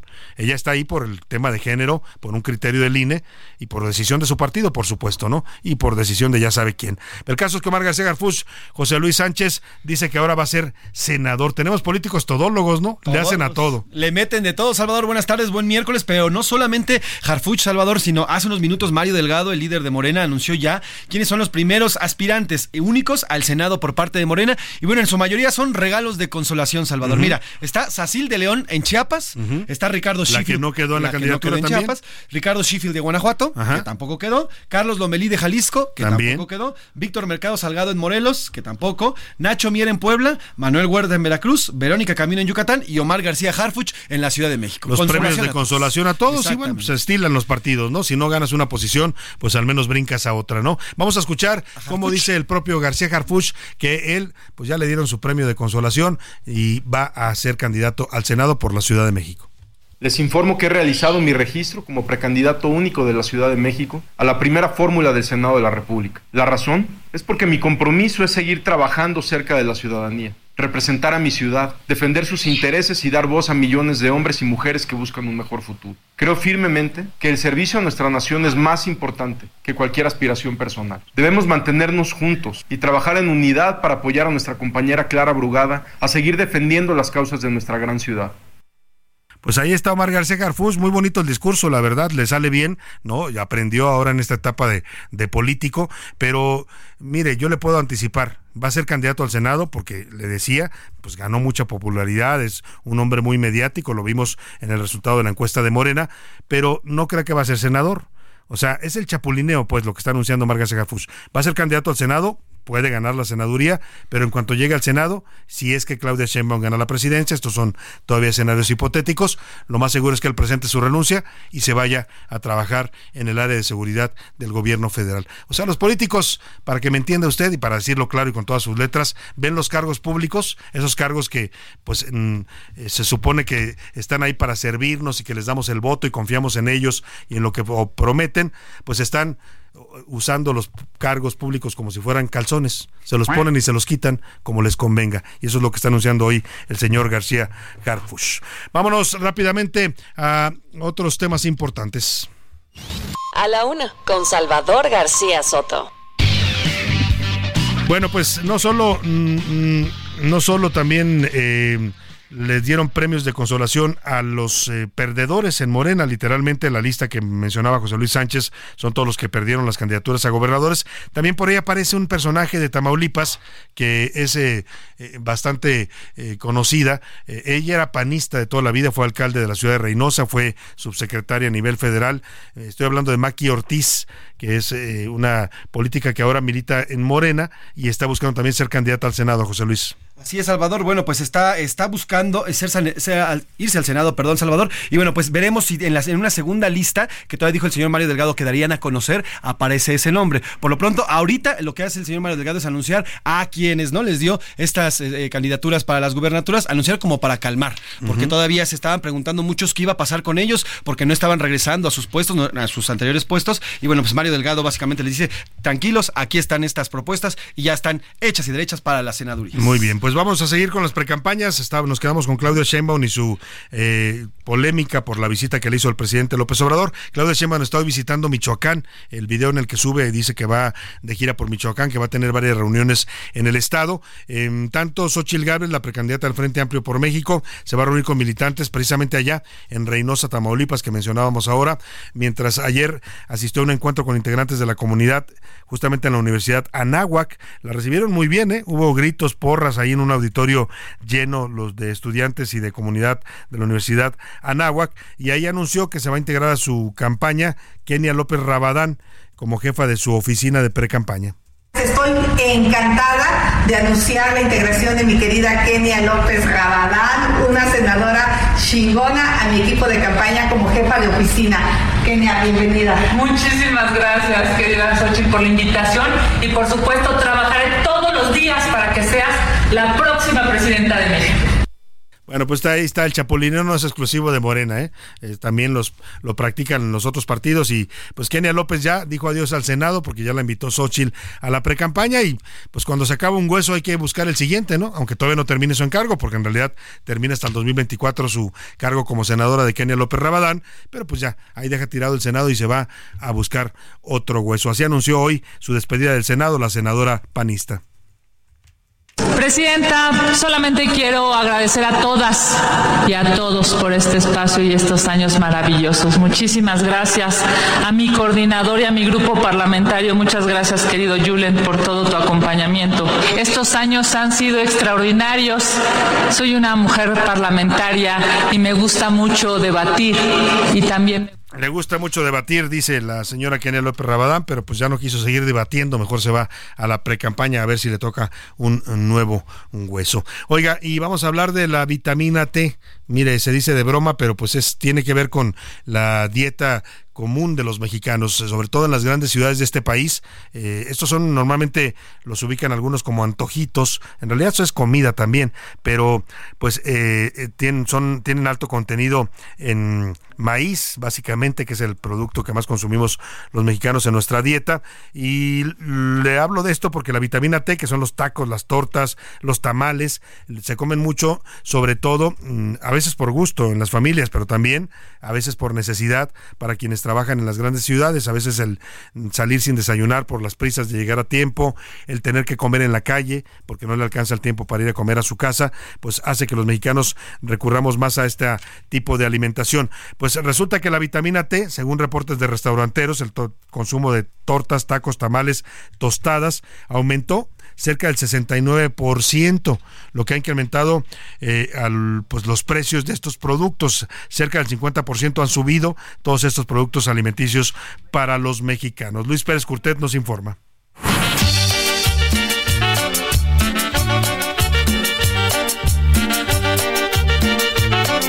La vitamina T, tacos, tortas, tostadas, tamales, la dieta de la mayoría de la población en México que no puede ir a comer a su casa y al volver al trabajo ha incrementado su precio. Se han encarecido de pandemia para acá en un promedio del 70%. Un estudio realizado por la Alianza Nacional de Pequeños Comerciantes, ACE, presentó una variación de precios en el mercado de los alimentos preparados en México desde antes de la pandemia de COVID-19 a la fecha. ¿De qué manera te lo podemos explicar? ¿Cómo te ayudo? Le diríamos a la autoridad que se ha resistido a reconocer el hecho, aquella que esté en esa postura. ¿Cómo te explico de manera más clara y transparente que las cosas para esta población, que la mayoría, se le ha encarecido y que no es lo mismo ya comprar un taco de vapor, un taco canasta antes de pandemia que costaba 5 o 4 pesos y que ahora vale 8 o 9 pesos. ¿Y eso le ha afectado a su negocio? Sí, afectó al principio. 40, 50% creo yo. ¿Y eso le ha mermado a usted? No, o sea, sí ha aumentado, pero no como venía aumentado, aumentando año con año. De acuerdo a la Alianza Nacional de Pequeños Comerciantes, el costo de la comida hecha en casa o ya preparada es un factor que detona el rebote inflacionario que el Instituto Nacional de Estadística y Geografía reportó en noviembre de 2023. Pues, o sea, ya no se vende ni la mitad de lo que se vendía después de que regresamos de pandemia, ya no. Y ahí las cosas pues siguen muy pesadas, siguen muy estrechas y la gente se las ve muy duras para hacer rendir lo que gana contra lo que gasta. Datos de la AMPEC revelan que mientras que en 2020 un tamal costaba 12 pesos, actualmente se vende en 20 pesos la pieza, un alza por encima del 66%. Un taco al pastor costaba 15 pesos, hoy en día se vende hasta en 30 pesos. En tanto que una torta pasó de costar de 40 pesos a 90 pesos en promedio, un incremento de arriba del 60% según la AMPEC. Heraldo Media Group, Luis Pérez Courtad. Pues ahí está el costo hasta de los tacos y de los tamales está subido, así de caro está la alimentación en México en estos momentos y esto afecta pues a muchos mexicanos que ya lo decía Luis Pérez Curtet, tienen que consumir estos productos a veces por gusto, ¿eh? porque nos encantan. A mí personalmente me encantan los tacos, los tamales, las tortas, las tostadas, no se diga, soy fan de las tostadas con cualquier cosa que le ponga usted encima, pero pues a veces también los consumimos por necesidad, porque solían ser más baratos pero ya ve usted, han subido casi la mitad de su precio en esta inflación que nos sigue afectando a los mexicanos en los alimentos. Oiga, ¿Y qué tan afín es usted a las corridas de toros? Se lo pregunto porque pues, es un tema que aquí hemos abordado, ha habido todo un debate en el país a partir de que la Ciudad de México, su Congreso local, decidió prohibir las eh, corridas de toros por ser un espectáculo, dicen, de crueldad contra los animales. Es el argumento que manejan los que impulsaron esta ley animalista que fue aprobada por mayoría en el Congreso de la Ciudad de México. La Plaza México, que solía ser pues el emblema de la eh, eh, fiesta taurina en el país, pues está prácticamente cerrada. Hoy la, la ponen para conciertos. Hay varios conciertos que están presentando espectáculos de otro tipo, pero ya no se pueden hacer corridas de toros porque están prohibidas en la Ciudad de México. Pero resulta Resulta que la fiesta brava podría resurgir aquí en la capital del país. Hay un proyecto de sentencia que está a cargo nada más y nada menos que de la ministra Yasmín Esquivel, eh, la ministra plagiaria, que busca revertir la suspensión definitiva que ordenó un juez federal llamado Jonathan Bass en mayo del año pasado y que pues prohibió definitivamente las corridas de toros en la Ciudad de México. Ricardo Romero nos cuenta pues qué va a pasar o qué puede pasar en la Corte con este proyecto de sentencia. Un proyecto elaborado por la ministra Yasmín Esquivel podría reanudar las corridas de toros en la Plaza México, luego de una suspensión ordenada en mayo de 2022 por el juez federal Jonathan Bass. El proyecto torilero podría votarse el próximo 6 de diciembre en la segunda sala de la Corte y echar abajo la suspensión definitiva del juez Bass. Y es que fue la Asociación Civil Justicia Justa la que impugnó mediante un amparo el reglamento taurino y la ley para celebración de espectáculos públicos en la Ciudad de México. Los defensores de la fiesta brava alegan que los toros de lidia, criados y utilizados exclusivamente para las corridas, no forman parte de un ecosistema a proteger, por lo que consideran que en dado caso, todos los actos que afecten a los animales tendrían que prohibirse. En A la Una, le preguntamos a las personas su opinión sobre las corridas de toros. Esto es lo que nos contaron. Considero que las corridas de toros, más allá de ser un espectáculo, un arte como muchos le llaman, es un acto de tortura en el cual pues entretiene o entretiene al público por el simple hecho de satisfacer su necesidad de entretenimiento. Yo estoy a favor de la tauromaquia, creo que es un tema cultural, tiene bastantes años de que la plaza y la tauromaquia en México y en Iberoamérica en general es como tradición no estoy tanto de acuerdo, ya que si tenemos en cuenta el proceso de tortura y el daño que se inflige durante la corrida, pues es algo que lucra contra los animales, ¿no? Si tomamos en cuenta la muerte final, pues de ellos, no se me hace algo que sea humanamente correcto. Pues yo estoy a favor de la fiesta taurina por todo lo que conlleva, que puede decirse es el arte, tradición, es un importante factor para la economía mexicana. Así la opinión de algunos mexicanos sobre las corridas de toros. Pero será en los próximos días en que la segunda sala de la Corte definirá si da una estocada a la suspensión del año pasado o continuará con ella. Para la una con Salvador García Soto, Ricardo Romero. Bueno, pues ahí está, pues hay opiniones diversas en cuanto a esto, es un tema polémico. Eh, la verdad es que ahora que no está la, las corridas de toros, pues la Plaza de México sigue utilizándose. Ha habido varios conciertos exitosos, hay llenos totales. O sea, pues eh, esto más bien es un movimiento de gente que pues sí quiere seguir contando con este espectáculo taurino. Hay otros eh, mexicanos que lo ven como eso, un acto de crueldad, que al final es lo que es, ¿eh? sí, mucho arte, mucho lo que quieran, pero al final es estar sacrificando y, torturando a un animal para que la gente pues se divierta y satisfaga, su morbo, ¿no? De ver este tipo de espectáculos. Pero bueno, ahí está la polémica, usted tendrá como siempre la mejor opinión. Oiga, y la Feria Internacional del Libro sigue en Guadalajara y le vamos a contar la historia de un personaje muy interesante que está ahí, se llama Dacia Mariani, es autora y poeta italiana, sobrevivió a los campos de concentración nazi y estará en Guadalajara este viernes presentando su nuevo libro. Dacia Mairani, una niña italiana que a muy temprana edad enfrentó el rostro de la guerra y la crueldad del odio en la Segunda Guerra Mundial, estuvo en un campo de concentración nazi. Fosco, su padre, era de profesión etnólogo, así que en la posguerra decidió mudarse con la familia a Japón. Ahí Dacha siguió observando que la mujer no expresaba con libertad sus pensamientos ni su sentir.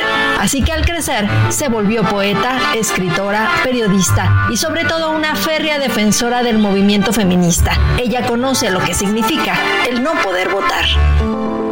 Hoy Dacha tiene 87 años de edad y le parece incomprensible e incongruente que una mujer tenga el derecho de votar y decida no ejercerlo. Le parece irónico que Italia tenga una legislación moderna que protege a la mujer, pero no haya tenido a una en el máximo poder del país. Dacha Mairani se encuentra en Guadalajara participando en la Feria Internacional del Libro. Nos contó...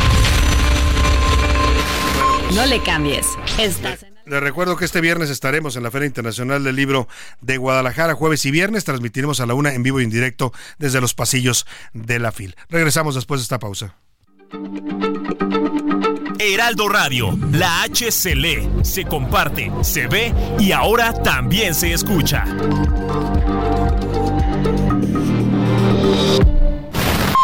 Ya estamos de vuelta en A la Una con Salvador García Soto tu compañía diaria al mediodía. Aprovecha un mes lleno de ofertas exclusivas y experiencias únicas con Ford Territory. Estrénala a 24 meses con tasa de 9.99% y seguro sin costo. Visita a tu distribuidor Ford más cercano. Consulta términos y condiciones en Ford.mx, vigencia del 1 al 30 de noviembre de 2023.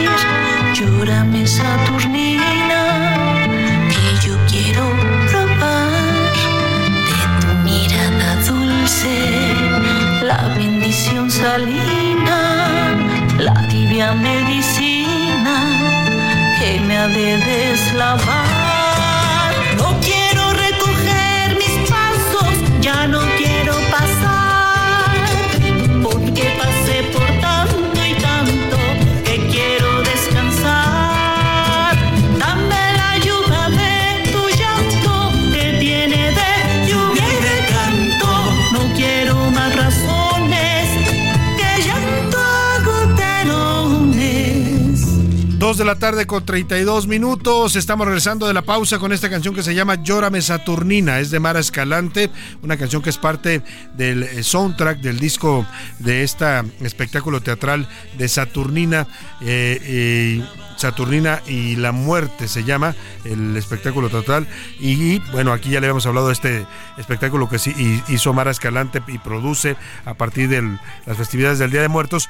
Y habla precisamente de estos personajes de las plañideras que eran muy comunes en el México antiguo, en donde se- en los pueblos y también aquí en la Ciudad de México en algún tiempo se podía contratar a personas que fueran a llorar a un velorio, que fueran a llorar al muertito para que pues se viera que el muertito era muy querido y que su ausencia estaba doliendo mucho. Y esta canción está hablando precisamente del personaje de esta obra, que es Saturnina, una plañidera, y por eso se titula así, Llámame o más bien Llórame, Saturnina. Seguimos con más para usted aquí en A la Una y en unos momentos más estará aquí en esta cabina precisamente la actriz, comediante, productora y ahora también cantautora Mara Escalante. A deshacer, deshacer, a deslavar, a deslavar, a descoser, a descoser, desdibujar, El ojo público. En A la Una tenemos la visión de los temas que te interesan en voz de personajes de la academia, la política y la sociedad. Hoy escuchamos a Luis Farías Mackey en Buscando Sentido. El ojo público. Salvador, amigos, buenos días. La estrategia le llaman inevitabilidad. Se probó en el Estado de México. Se nos dijo que la diferencia era, aún antes de empezar, de 20 puntos. Y aún así, con todos los recursos del Estado y las mañaneras, con todas las becas y los apoyos, con todos los servidores de la nación, con todos los gobernadores morenistas y con un gobernador a modo en el Estado de México, ganaron por tan solo ocho puntos. Pero la inevitabilidad había funcionado. La gran mayoría se preguntó, ¿para qué ir a votar? Si ya ganaron. Y la misma medicina nos la administran todos los días. Le llaman la muerte del neoliberalismo, convertido en un saco de maldades y malvados usado para todo mal y para todo bien, que lo importante es vender el receptáculo de podredumbre, aunque no sea verdad. Le llaman también la cuarta transformación, concepto igual de huidizo e inacible, cambio verdadero, lo moralmente posible, pueblo bueno, es Claudia, bastón de mando, el lado correcto de la historia. Su discurso no tiene fisura, su persistencia menos, pero los hechos los desmienten. Si su triunfo fuese inevitable, ¿por qué tanto brinco? ¿Por qué tanta contradicción? ¿Por qué tanto miedo? ¿Por qué tanta investidura? ¿Por qué tanta farsa democrática y llamados a la unidad? ¿Por qué fosfo, fosfo? con un Nuevo León de por medio y al borde de una crisis constitucional y desaparición de poderes. No hay nada inevitable salvo la muerte. Y esta bien pudiera ser la muerte política, pero de ellos. Si fuesen inevitables, ¿por qué las mañaneras? ¿Por qué convencer de lo inevitable? Buenas tardes. Muchas gracias. A la una, con Salvador García Soto.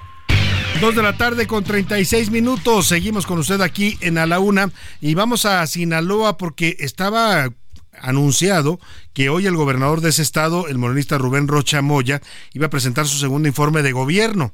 Esto iba a ocurrir en Culiacán, la capital de Sinaloa, pero pues el evento fue cancelado ¿Sabe por qué? Porque según funcionarios del gobierno no había condiciones de seguridad porque había plantones y protestas. Se ha vuelto tan polémico el gobernador Rocha Moya ah, con sus declaraciones allá en Sinaloa, ha atacado no solo a los periodistas, ha cuestionado a varios sectores de la sociedad con declaraciones bastante eh, eh, pues subidas de tono, pues que ahora ya le impidieron dar su informe, las protestas allá en Culiacán. Vamos contigo, Manuel Aceves. Te saludo con gusto allá en la capital sinaloense. Cuéntanos qué pasó, por qué no pudo el gobernador llegar a su informe de gobierno. Buena tarde.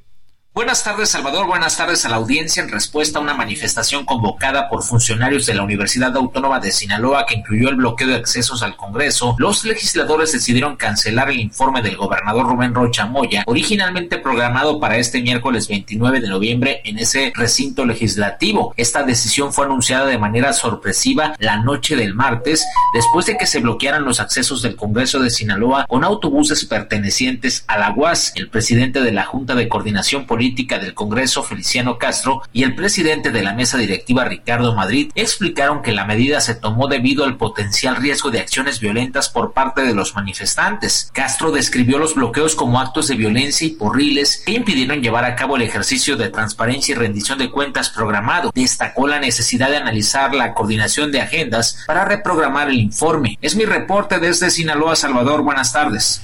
Muchas gracias, muy buenas tardes a nuestro corresponsal Manuel Aceves. Pues ahí está, ¿no? como dicen el dicho, el que, el que, como dice, el que siembra vientos cosecha tempestades. Eso le pasó hoy al gobernador de Sinaloa. No lo dejaron llegar a dar su informe las protestas ciudadanas. Oiga, y vamos a información de último minuto. Último minuto en A la Una, con Salvador García Soto. José Luis Sánchez, ¿qué nos tienes de último minuto? Salvador, información desde Argentina. Hace unos minutos, el próximo presidente, el señor Javier Milei, quien en 11 días está tomando el cargo allí en Argentina, ya anunció a su primer refuerzo. Y se trata de nada más y nada menos que el ministro de Finanzas, Toral, en estos momentos, porque fue parte de los reclamos del pueblo argentino en esta Claro, la crisis que están crisis viviendo. argentina que se está viviendo. Y bueno, pues fue anunciado nada más y nada menos que el doctor Luis Caputo. ¿Quién es Luis Caputo? Él fue el secretario de Hacienda durante el gobierno del señor Mauricio Macri. Recordemos que entre, entre Cristina y, y Alberto Fernández hubo un descanso, por así decirlo, de la izquierda eh, y entró en ese momento Mauricio Macri. Y bueno, pues ya fue eh, anunciado el señor Luis Caputo como el nuevo secretario, allá les llaman ministros, de Finanzas y Economía del gobierno del señor Javier Milei. Bueno, pues ahí está, una buena señal sin duda, porque es un, eh, digamos, un político experimentado, un economista experimentado, y lo va a poner al frente de su Ministerio de Economía allá en Argentina. Es el principal tema, la elección en Argentina y esta decisión de los argentinos de apoyar a un hombre como Milei, tan controvertido, tan polémico, tan radical en sus propuestas de, de derecha, pues se tiene que ver con eso, con la crisis que están viviendo, y ellos están pidiendo un cambio en la política económica de Argentina. Vamos a ver si con este nombramiento lo puede lograr el señor Milei con el señor Luis Caputo como su minis- ministro de Economía. Vámonos a otros temas también importantes. A la Una, con Salvador García Soto. Cuando el alma se enferma de espanto, se adelgaza, se envuelve una oblea. Cuando se sufre tanto y se llega al quebranto, hay algo que impide que veas. Si el temor se sale con la suya, el amor dice aquí va la mía. Te convido un amor de amaranto a cantar este canto a probar Bueno, está usted escuchando esta canción que se llama Los Tus Dulces, es parte del espectáculo de Saturnina y la Muerte y del disco, del soundtrack de esta propuesta teatral que encabeza Mara Escalante como actriz, productora, comediante y ahora también cantautora. Bienvenida Mara de nuevo, qué gusto tenerte Hola aquí en el estudio. Salvador, muchas gracias por este, permitirme venir otra vez a tu espacio. Y bueno, no tiene mucho que vinimos a promocionar Saturnina y la muerte. Sí. Y que me acuerdo que nos platicabas que de tú, tú de pequeño te llevaba tu mamá a los rezos y que viste plañideras. Plañideras, sí, yo las llegué a ver todavía en pues en acción, ¿no? Ya es una figura que está desapareciendo en los velorios Sí. mexicanos, pero era común en muchos lugares. Exactamente, una tradición casi extinta. Y bueno, pues te, te agradezco mucho. Ahora venimos con la buena noticia de que nuestro disco, Saturnina, ya está en todas las plataformas Ajá. digitales y ya lo pueden escuchar ahí en Apple Music, en Spotify. y aquí lo traigo físicamente lo y te lo regalo. Hombre, muchas gracias. Porque ya casi no se hacen discos. Ya no, porque la, la verdad, pues ahora la industria musical ya migró a la- al formato digital, ¿no? A la- Exactamente. y es un disco digital. De hecho, eh, no, no mandamos a Ah, maquilar no los tiene disco físico, mira qué no. interesante. O sea, tiene toda la presentación de un disco de los anteriores, Sí. pero aquí lo que, lo que, lo que tengo es un código con el cual puedo descargarlo. Así Es es. interesante. Y, y viene conmigo aquí Sol Urbina, que Sí, también es bienvenidas también. Sol. Bienvenido músico, ¿no? Productor musical Sí, también. sí, gracias, Y Salvador, por Brenda Ana. Karen también, bienvenida actriz Muchas también de gracias. Saturnina. Y bueno, pues si quieres, Sol, platicarles un poquito de cómo hicimos este disco y qué fue lo que A ver, intentamos hacer. Cuéntanos, porque yo escucho una música muy mexicana de entrada, con una esencia muy mexicana, pero también con letras bastante originales. ¿Cómo, cómo llegaron a, este, a esta producción musical que ahora ya la gente puede descargar también en las plataformas? Pues fíjate que la música fue diseñada por eh, amigos con los que tuvimos la oportunidad de trabajar desde hace muchos años en Jalapa, Veracruz.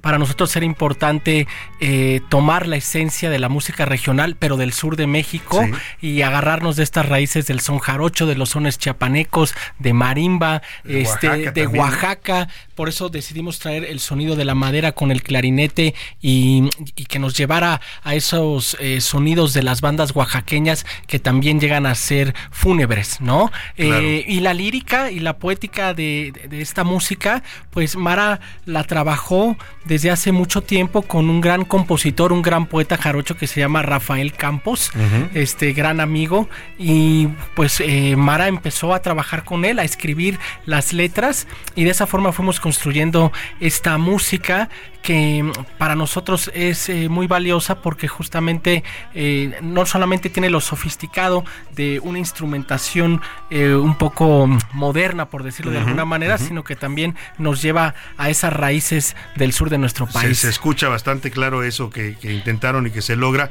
Y Mara, platícame cómo fue este proceso de escribir canciones. Sí. Eh, tú me, la vez pasada me decías que siempre te ha gustado la música, que tienes también Sí. esa vena musical, pero ¿cómo llegaste a este proceso y cómo fue trabajar con un poeta que no es cualquier cosa? Sí, bueno, lo que pasa es que yo escribí la historia de Saturnina hace 10 años. Originalmente es un guion para cine y eh, le pongo, le- me dedico a escribirle una poesía a cada uno de los personajes, a las situaciones y después le pido a un amigo mío, Rafa Campos, un gran poeta veracruzano, que me ayude a convertir esos poemas en canciones. Canciones. Y bueno, este tuvo a bien ser mi maestro desde entonces, seguimos trabajando juntos y el resultado son las canciones del disco de Saturnina. Y bueno, pues ya nos seguimos con la siguiente producción. Ahorita estamos haciendo las siguientes O canciones. sea, ya vas en serio con la música también. Sí, yo estoy muy contenta. Vas a explorar también esa faceta. Sí, pues eh, ya lo estoy haciendo, Ya me lo estoy haciendo presentando en vivo con este, estas canciones de- del disco de Saturnina, las cantamos dentro del espectáculo de. Saturnina y la muerte. Y pues estamos planeando en un futuro tener nada más el concierto sin la obra de teatro, porque han gustado mucho las Están canciones. muy, están muy bonitas, la verdad, la mayoría. Muy, tienen esto que decía Sol sobre eh, esta raíz mexicana, pero también con letras muy bellas, o sea, poéticas, literalmente se escuchan. Muchísimas gracias. Salvador.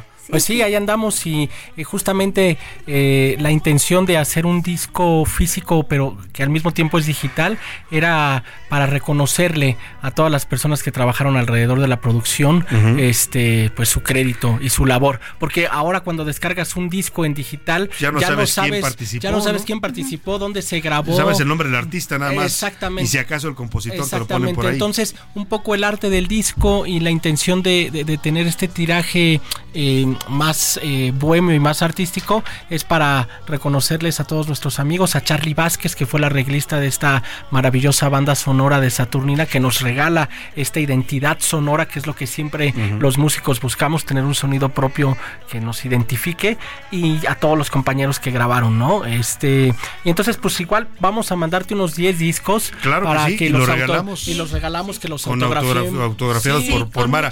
Le quiero preguntar también a Brenda Ana Karen, que está aquí con nosotros, tú también participas en esta producción, además de la obra teatral, por supuesto, en la interpretación de estos temas, como corista estás también en varios temas. Mm, No como Y- corista. Y, cantas también algunas. Sí, no como corista, pero sí canto en, un, en uno de en los uno. temas, en la cofradía de las lloronas, para ser más exacta. A ver si la podemos escuchar por ahí, el tema de la cofradía de las lloronas, para escuchar también la voz de Ana Karen, de Brenda Ana Karen. nada más que eso lo escuchamos en, en la obra de teatro. En el disco nada más canta Ah, Mara. no viene acá. En el Exactamente. disco canto yo, pero bueno, ahí en el. Brenda en la- Car- Ana Karen es nuestra actriz. Sí, sí. Sí, lleva sí, sí, la- claro, claro, quien lleva Sí. la parte más eh, del tema actoral, eh, Sí. junto con Mara, Sí. por supuesto. Ahora, platícame, este nuevo proyecto en el que estás pensando musical, ¿va a ir en esta misma línea de música tradicional o harás algo diferente? Eh, va a variar un poquito, pero eh, seguimos siendo la misma dotación de instrumentos que somos guitarra, jarana, clarinete, violín, cajón, marimba y bajo.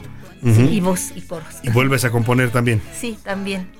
Pues qué maravilla, Mara, de verdad. Suena muy bien el disco y esto que nos dice Sol y Mara que nos van a regalar para nuestro público, pues ya se los estaremos dando mañana que nos los manden. Claro, Eh, sí. O si gustan de una vez los regalamos, son Porque 10. está muy lindo. Son tiene 10. tam- también 10 las- discos. Vamos Sí. a lanzar en este momento la pregunta para que alcance usted a marcar antes de que termine el programa, para que se vaya a ver, eh, pues, no para que se vaya a ver el espectáculo, para que escuche la música de este espectáculo de Saturnina, en la producción musical de Mara Escalante, canciones de este espectáculo Saturnina. Vamos a preguntarle cómo se llama el personaje que protagonizó Mara Escalante en una serie muy exitosa de comedia en Televisa. Está fácil la pregunta, está regalada. Sí, el Regalada. personaje central, el que hacía Mara Escalante. El número para que marque y nos se lleve estos discos eh, de Mara Escalante, 5518 41 51 99. Pues la verdad, felicidades, Mara, porque Muchas estás gracias, redondeando tu carrera como actriz, ahora también como productora y además, pues, eh, cantautora también. Sí, muchísimas gracias.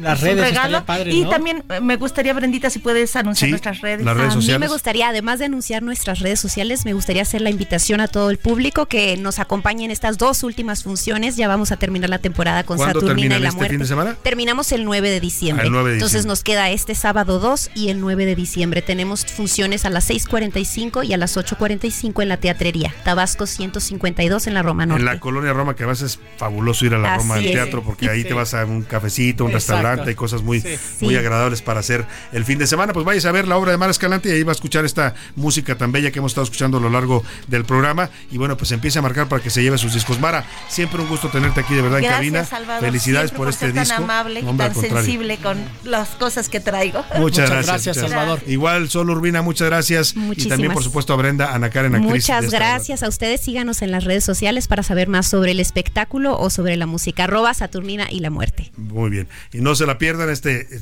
sábado y el próximo sábado 9 de diciembre. Vayan a escuchar las la- canciones en vivo, las Claro. últimas dos oportunidades. todo este espectáculo que además es muy colorido y muy ad hoc a las fiestas mexicanas. Gracias a los tres Gracias. por estar aquí en Feliz cabina. año. Muchas gracias. Feliz año también para ustedes. Gracias, Mara. Que te vaya muy bien y que te mejores. Anda un poco mal de la garganta. Mara Escalante llegó aquí a la cabina con cubrebocas, lo cual es muy correcto, ¿no? Cuando uno anda con una infección respiratoria y se agradece. Vamos a eh, escuchar información de último minuto para ver qué nos tiene José Luis Sánchez. Último minuto en A la Una, con Salvador García Soto.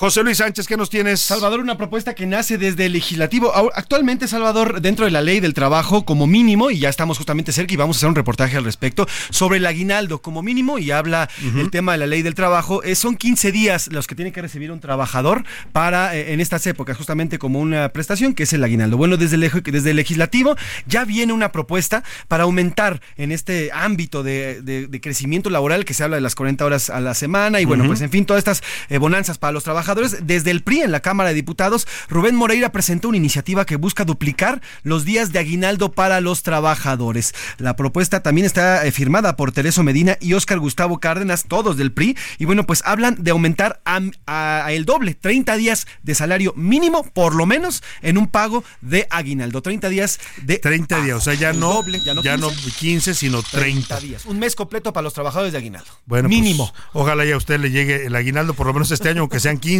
¿no? Ya el próximo veremos si se aprueba esta propuesta de ley que nos está diciendo José Luis. Gracias, José Luis Sánchez. Gracias, Salvador. Vámonos a los deportes con el señor Oscar Mota. Los deportes en A la Una, con Oscar Mota.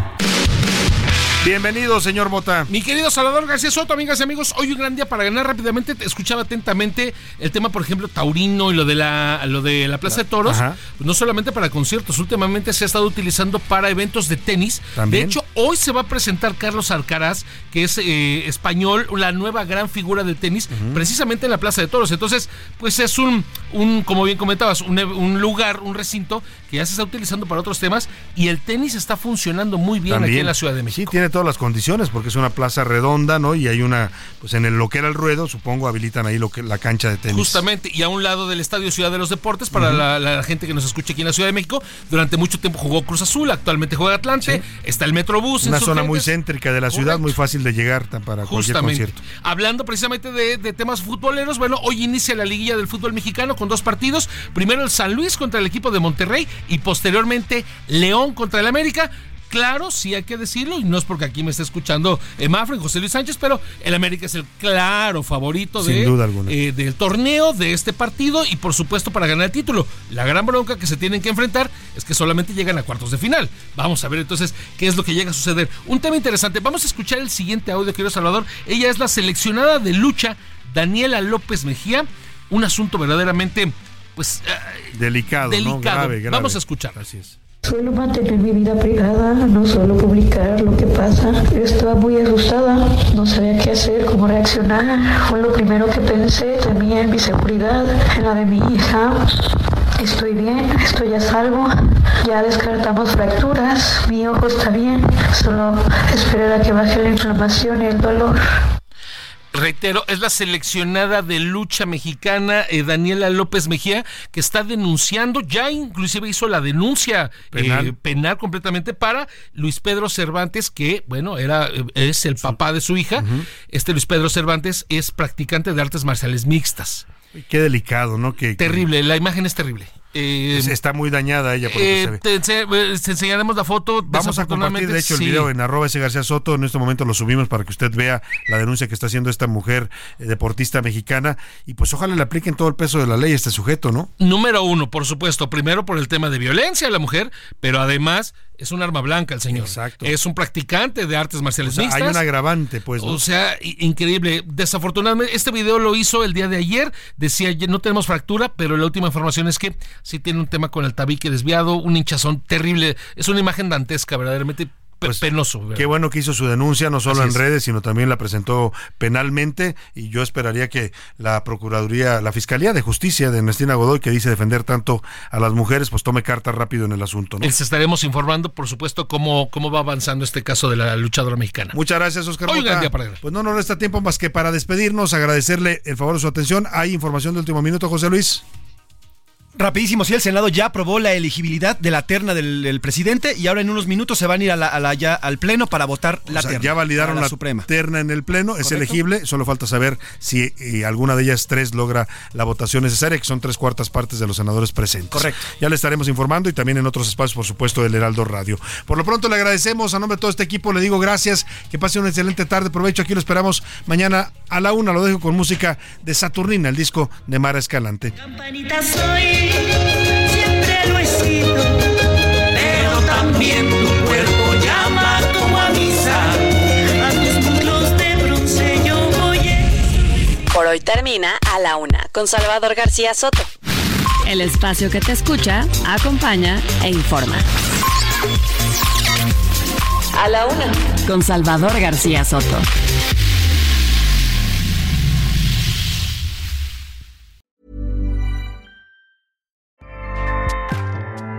ACAST powers the world's best podcasts.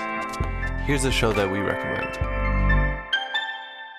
The Real Housewives is a guilty pleasure for most, but if you're looking to not feel guilty about that pleasure, tune in to Everything Iconic with me, Danny Pellegrino, where I break down all the messy moments and behind the scenes antics of Bravo's popular franchise. And on Everything Iconic, I also interview celebrity guests like Kelly Ripa, Kiki Palmer, Drew Barrymore, Cameron Diaz, and more about their guilty pleasures, their past work, and so much more.